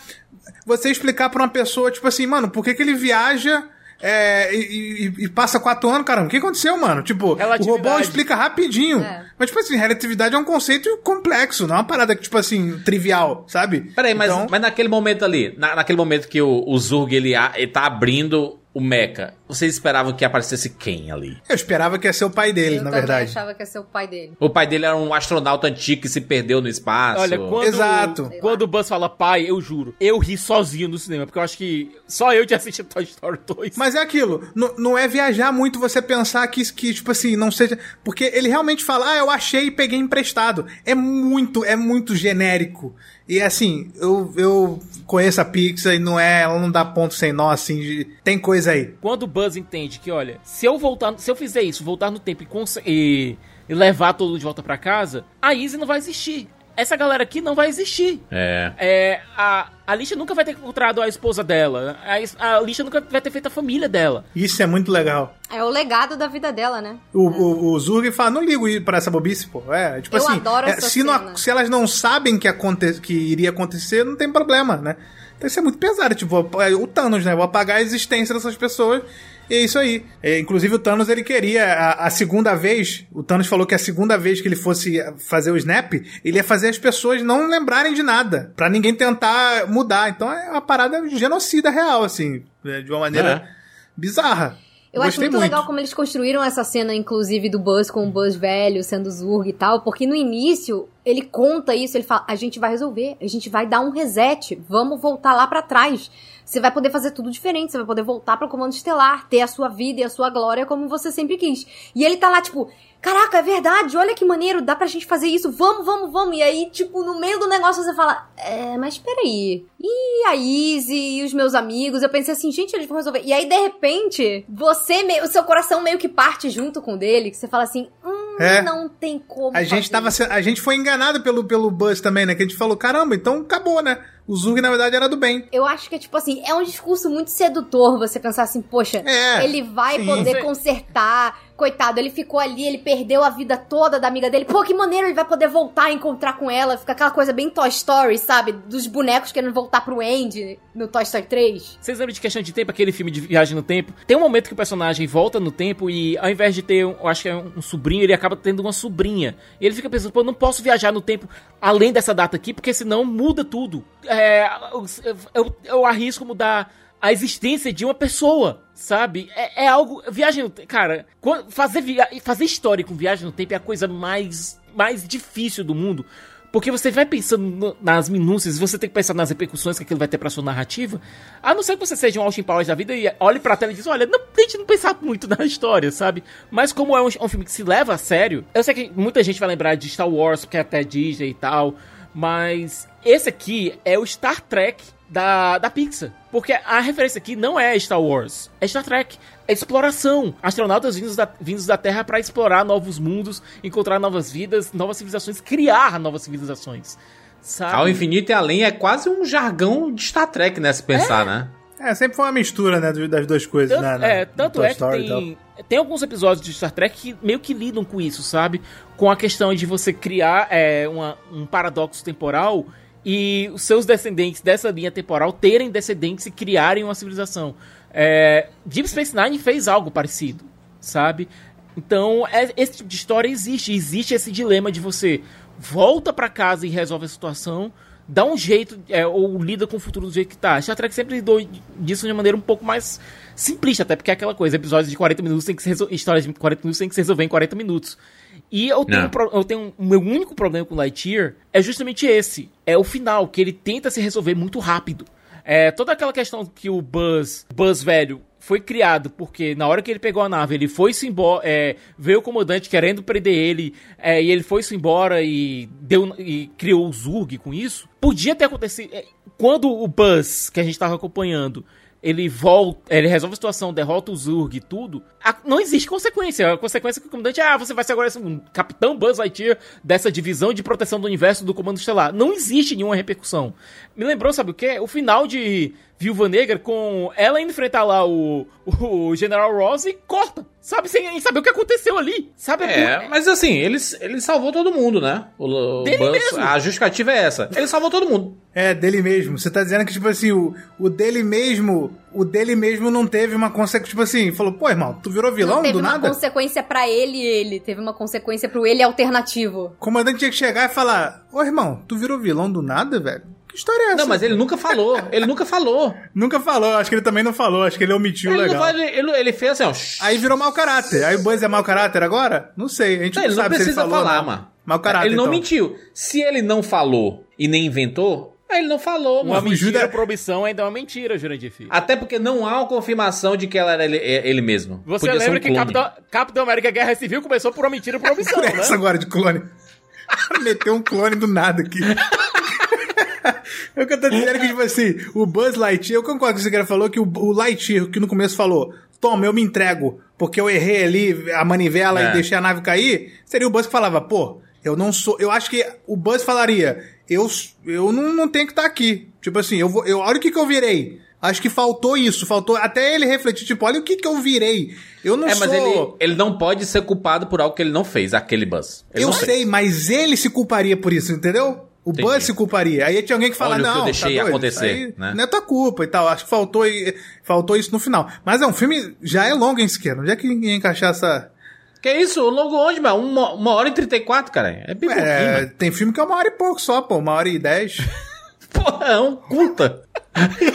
Cria média-metragem lá do Buzz Lightyear do Comando Estelar. Episódio É porque eu- de Stranger Things tá maior do que o filme, caramba. É porque eu tô vendo as continuações da Disney pra fazer vídeo e é tudo uma hora e dez, assim, um negócio meio, meio rapidinho. Mas é tá que bom. aquilo ali foi feito com 5 centavos, mano. Eu acho que faltou essa, faltou alguém, faltou esse diálogo, faltou esse diálogo do tipo assim, caramba, olha o que, que eu, eu acho que ele não lamentou tanto ele ter virado um, um Zé Bunda, entendeu? Eu, eu assisti o filme em IMAX e, cara, tem umas cenas que são feitas pra ser vistas na maior tela possível, cara. Tem uma hora que a Izzy pula lá de uma nave pra outra, de uma porta, né, pra outra. Cara, que cena linda. Nossa, muito cara, bom, e o medo bom. da Izzy do espaço, cara. O medo que ela tem, o pânico que ela tem.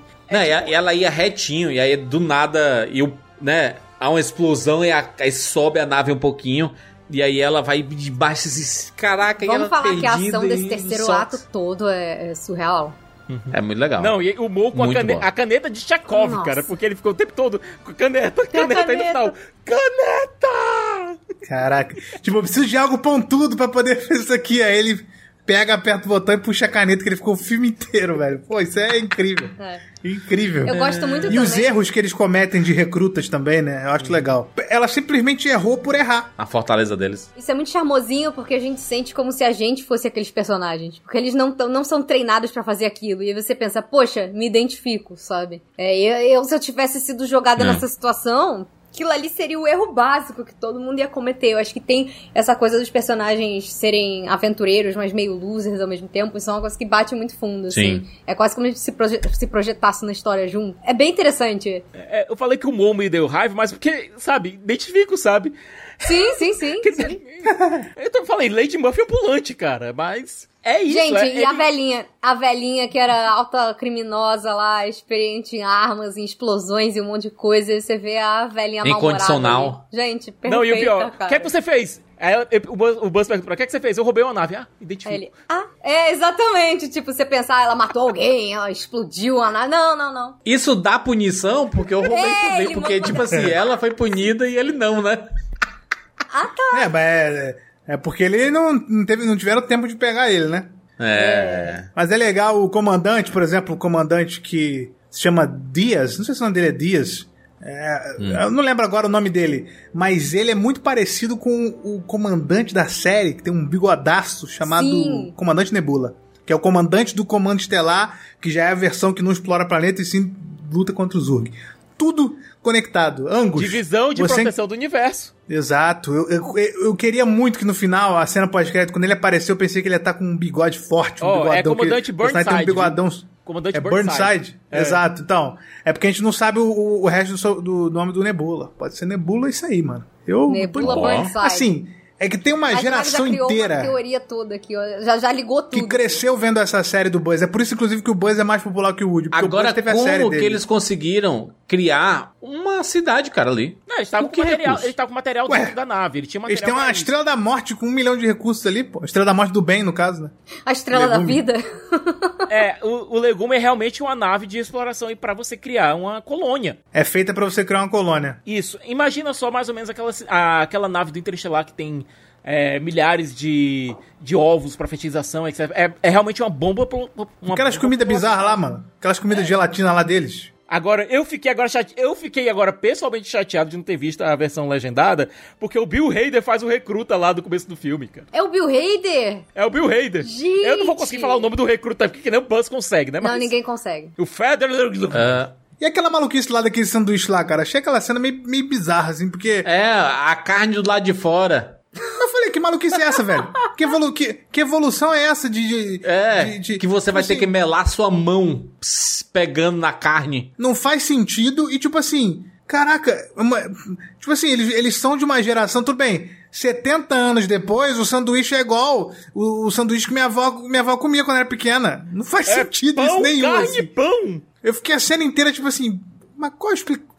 Tá bom, beleza, é É, engraçado. que você dessa explicação é porque a gente tem duas carnes, colo- coloca duas carnes no meio do pão, Exato. gente. Hã? Mas ainda Loucura. continua sendo pão demais, Jurandir. É pão e pão. É, Eu achei sem fica noção, muito entendeu? seco, só pão e pão, exatamente. A ideia é que tenha menos pão mesmo. Muito carboidrato. Muito carboidrato e, pou- e pouca proteína. Olha a comida que eles comem, cara. Fica muito seco o que vocês comem uma gelatina. Ah, lembra aquelas comidas do E o Buzz? Buzz fala, cara, mas fica tudo preguento na mão, mas a parte melhor que você lambe aqui. Comer um lanchinho assim, sujando a mão, tem um gostinho especial. Boa, É legal, é legal. legal. Inclusive, tem, algum, tem algumas lanchonetes que dão luvinhas pra você, né? Pra Ah, você não, comer gente. pizza, sanduíche e tudo mais. É, meu Deus do céu. Vamos aqui pras notas. Notas de 0 a 10 para Lightyear. Animação da Pixar. Vou começar aqui por mim. Cara, vou dar nota 8,5. 8,5 de 10. Achei um filme bem legal. Tem pontos emocionantes. Acho que ele é bem curto, apesar de que parecer que ele é um pouco maior do que ele é. Ele, ele parece ser um pouco maior, só parece um porque filme de duas horas, atos, né, assim. Júlio? Ele tem dois atos, né? Sim. Tem aquela, aquela primeira parte e depois uma segunda parte. É, e eu, eu, eu gostei bastante, gostei dos personagens, gostei do universo que foi criado ali. Eu acho que há a possibilidade de realmente criar uma franquia mesmo, o Lightyear ter uma franquia própria, assim. Não sei se vai ter a atração que tem em Toy Story, provavelmente não, né? É, mesmo que faça sucesso no, no Disney Plus, não vai ser a mesma coisa de Toy Story. Toy Story é um fenômeno, né? Absurdo, assim. É, e o Buzz nem é o mais famoso, né? Do Toy Story, se você pensar, né? É. É o Woody, né? O Woody é o mais famoso. E não vão fazer o filme do Woody que já fizeram, né? Fizeram uma quadrilogia, inclu- inclusive. Eles podem né? fazer o, o rodeio do Woody, né? Eu falei isso. Não, pelo amor de Deus. Se eles quiserem explorar isso de um jeito bem, bem westernzão, assim, vamos ver. Vamos ver se vai explodir no Disney Plus. Porque criativamente seria legal. Não, mas aí é contradizer, porque o Woody, ele é um brinquedo falido. Ele é uma instituição falida. Ele só tem Mas umas não três fala, unidades mas dele não no fala, mundo, gente. porque ninguém fez série dele. Não fala o quê? Ah, mas aí ninguém Faz fala. um tipo, reboot. ah, tá, passar pano. É, a gente passa um pano. A ideia que eu tinha do, do Lightyear é que ele seria é, inspirado num astronauta real. Seria Eu também, real. no começo. Bem no começo eu tinha essa ideia. De que seria o Neil depois é Armstrong, que- né? Depois que eu entendi Mas que era olha, o filme. imagina o complexo que for. Ah, não, dentro do universo de Toy Story tinha um astronauta real, e aí depois fizeram um filme com personagens reais, com seres humanos dentro desse Não, universo. outra coisa, e aí o Andy foi ver. alienígenas dentro do universo de Toy Story. Os ali, foram, as foram, foram os aliens que abduziram o pai do Andy, porque o pai do Andy nunca aparece. Fez um Senhor das Estrelas reverso no, no Andy. Imagina que no Zurg apareceu o pai do Andy, que ele é um astronauta. Meu Deus do céu, cara. Que ideia péssima. Negócio- na- Enfim, negócio- vou, dar, vou dar nota 8,5. Eu acho que falta.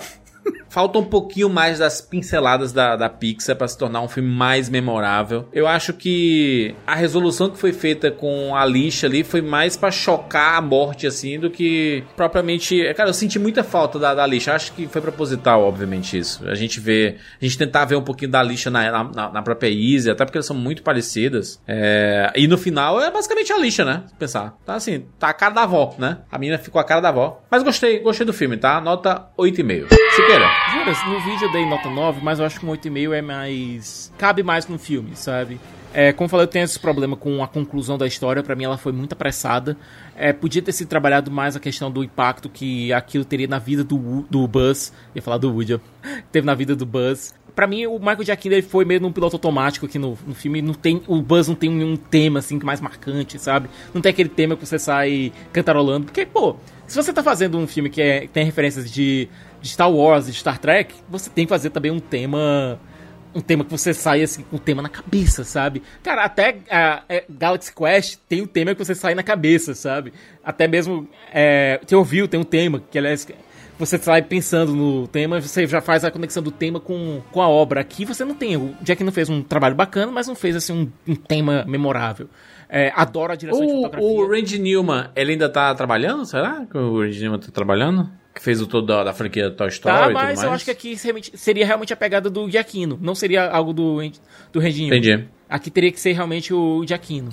Cara, mas também comparado com as coisas que o Giacchino faz normalmente pra Pixar, né? Você pega aí um tema do Incríveis, o- aquele Married Life, que é o tema do início do Ups. É, Faltou não, um é. negócio desse mesmo. Não é ruim, mas não é qualquer um que tá fazendo, né? Então a gente tem que. A gente bota a expectativa lá em cima. Não é nem, não é questão de expectativa, imagina, é porque você tá lidando com Space Opera, sabe? Tem que ter alguma coisa chamativa. O próprio James Gunn percebeu isso com Guardiões, que ele precisava de trilhas sonoras que fossem, que se mesclassem com a própria, é, com a própria experiência de ver o filme e o Giacchino, Giacchino não entregou. No entanto, ele tem sete pistas muito bem dirigidas, ele é um filme muito bem dirigido, ele tem ritmo, é, a fotografia é ótima, o design de produção maravilhoso. Pra mim, cara, 8,5, belíssimo. Muito bem, Fernanda. Eu concordo com o que vocês falaram, assim, quanto às questões de pequenos problemas no filme. Eu realmente acho que falta uma, falta uma, uma grande consequência para o Buzz, o nosso Buzz, o herói do filme mesmo, no final. É, eu entendo que é, é complicado para eles pegar um- uma ideia de filme de ficção científica espacial, uma coisa mais... que, que Tecnicamente teria que ser uma coisa um pouco mais cabeçuda, digamos assim, e você colocar num filme que tem que ter o apelo pra família toda, possa trazer algumas complicações, mas eu acho muito ousado, gosto. A Pixar, pra mim, ela, ela é o melhor estúdio de animação, principalmente não é nem pelo, pelo trabalho deles, que é incrível na questão técnica, porque realmente é, eles que, eles que criam esses softwares todos, eles que vão evoluindo a indústria num geral.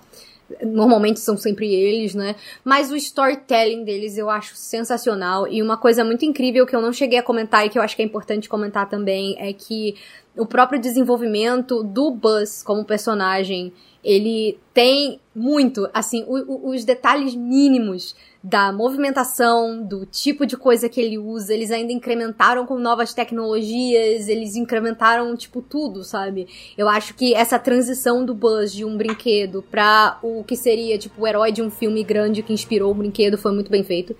Ele não é um filme nostálgico, ele é pra ser uma coisa diferente. E eu acho que em muitos momentos, especialmente o terceiro ato pra mim, o terceiro ato pra mim é sensacional, assim, a parte de ação dele é sensacional. E em vários momentos ali eu realmente senti o Buzz. Eles, inclusive, fazendo referências ao, ao Buzz, o boneco, e a coisas, a formas que você via o Buzz se mexendo, o Buzz segurando o avião, o Buzz fazendo certas poses. Era muito igual à nostalgia do desenho. E, e, e eu não sei, isso foi muito impactante pra mim. Eu achei a ideia muito maneira. Eu acho que pra mim, apesar de tudo isso, eu não sei se porque eu sou meio suspeita pra falar, que, né, aqui a, a minha parada é animação mesmo, e eu sou muito fã da Pixar. Pra mim, eu vou dar um 9. Imaginável. Eu também sou suspeito ao extremo porque eu sou fã da série do Buzz. eh, Tem muito tempo que eu canto a bola de, mano, faz o negócio do, do, do Buzz aí, do Pixar, pelo amor de Deus. Faz uma, uma- um filme desse negócio aí que você apresentou, que é a, a questão do, do Comando Estelar, porque a série, é claro que ela é inspirada em. No que já, é- tudo é inspirado em Star Wars e Star Trek e tal, mas ela tinha uma identidade muito forte. Né? Tinha, inclusive, o filme, que é sobre a questão lá do, do parceiro do Buzz que vira um vilão e tal, um negócio legal, que, ele, que eles, eles, eles tinham um cuidado maior que, por exemplo, Monstros no Trabalho não tem. Tem zero. Monstros no Trabalho é tipo, ah, começamos a fazer aqui e termina como se eles nem tocam no universo de, de Monstros S.A., tipo assim, a ponto de influenciar alguma coisa. E esse filme, ele. Ele, cara, é realmente o cara assistiu. ele, ele não assistiu, né? Tava envolvido, inclusive, na produção da série e tal, e, e do filme. Ele, ele, nossa, ele, ele gosta muito do personagem, ele coloca todas as referências possíveis. Eu pensei, eu cheguei a pensar que não iria ter o, a asa, as asas do Buzz. Que eu falei, caraca, já chegou nesse ponto do filme e o, e o maluco ainda não usou essas asas dele. Falei, ele não deve, eles devem ter cortado, porque talvez não faria sentido. Não, botaram lá no final, pum, as asas dele. Nossa! Então, assim, não tem um ponto sem nó nesse filme. Eu acho que eles podiam é, deixar mais claro isso, a questão do, do Zurg, por exemplo. Eu acho que eles podiam deixar mais claro que. É, eu acho que ele tenta colocar ali que, ah, eu achei a nave, eu achei, mas eu acho que, que faltava, tipo assim, ó, tem um tem, tem esse imperador aí do mal, porque eu acho que o Zurg ele se conecta muito com, com o Buzz, é, enfim, tanto no segundo filme quanto na série. É, então, bot- eu acho legal botar o Buzz ali, o Buzz ser ele mesmo, mas acho que faltou mencionar, deixar mais claro que ele roubou, porque ele fala realmente, eu achei, tava lá do nada, eles começaram a me chamar de Zug, eu não entendi, mas faltou, faltou essa clareza. Eu acho que é, pelo menos da parte de, de história, faltou essa, essa parte mesmo do, do do Zurg, senti falta dele. Mas aí levando em conta e faltou que explicar também a questão da. É, é o que? É um multiverso? É, É, uma linha vo- temporal diferente? É, não explicou. É. Eu acho que é uma segunda, eu acho que é uma segunda linha do tempo. Quando ele volta, ele cria uma segunda linha, que é a linha Detesto. que segue agora com ele. Eu, go- eu gosto da linha única sempre. Gosto da linha única. Não gosto É ciclo, né? parada de multiverso, não, assim. É, pois é, mas aí trouxeram o multiverso também pra cá. Ele, ele tinha que. Esse filme, além disso, ele tinha que ter uma visão mais de que é um filme dentro de um filme. Que eu acho que uma mensagem só não é o suficiente. Eu acho que tinha que ter ali, até, enfim, seria incrível pro marketing, mas acho que pro filme também seria legal é, terminar o filme com o Andy saindo, tipo assim, nem que seja uma cena mamãe, compra um brinquedo pra mim do Buzz. Uma cena pós-crédito seria bacana pra encerrar. Cena pós-créditos, Pra fazer, cena pós-créditos. eco com o que a gente viu no começo, né? Com o letreiro. Exato, exato. Ai, mas Eu não sei se atrapalharia se fosse antes dos créditos também, se tipo assim, é, terminasse e aí mostrasse os créditos e os créditos passassem, na verdade, numa sala de cinema. Desse um É. zoom out assim, e aí Sim. começa a passar numa sala de cinema com a galera levantando e tal, enfim. É, faltou deixar claro, deixar mais claro que é um filme. de- Não deixar claro porque eu sabia, mas assim, passar esse sentimento de que, caramba, o Andy viu isso, e aí ele comprou o brinquedo depois e tal, essa coisa. Que é, por exemplo, o que, o que ele fez lá atrás na série, né? Que ele pegou a galera pegando um VHS. Mas enfim, fa- faltou, faltou enfiar essa. Eu não, não acho que deixar claro porque todo mundo sabe, mas eu acho que. Só pra trazer mais pro universo de Toy Story, pra conectar com aquele negócio lá, porque não é um Eu acho que eles tiveram essa ideia e essa ideia foi cortada. Foi na- cortada, e eu acho que foi cortada, sala. sabe quando? Foi cortada porque todo mundo do Twitter falou: Ah, o final vai ter o Andy lá sentado. E eles falaram: Ih, previram o filme, vamos cortar. Aí cortaram. Eu acho que foi Ah, malcriação. vai se lascar, cara. Mas enfim. eu acho que foi. Nota pro filme. Eu, vou, eu, eu também dou 8,5. 8,5 de 10. Tá dessas, de- de- de- dessas falturas. Eu fiquei, meio, eu fiquei meio pistola com a questão do Buzz ser ele mesmo. Eu, eu demorei pra entender que isso é uma história legal. Eu acho que tinha que deixar claro, galera, o Zurg tá aí ainda. Mas a gente vai usar ele depois. Eu tô pistola. É eu tipo, como fã. fez uma vibe Doutor Estranho, né? Que é um é gente boa e o outro é. É, virou. Pois é. Então, eu, eu- enfim, eu queria, eu queria ver mais o.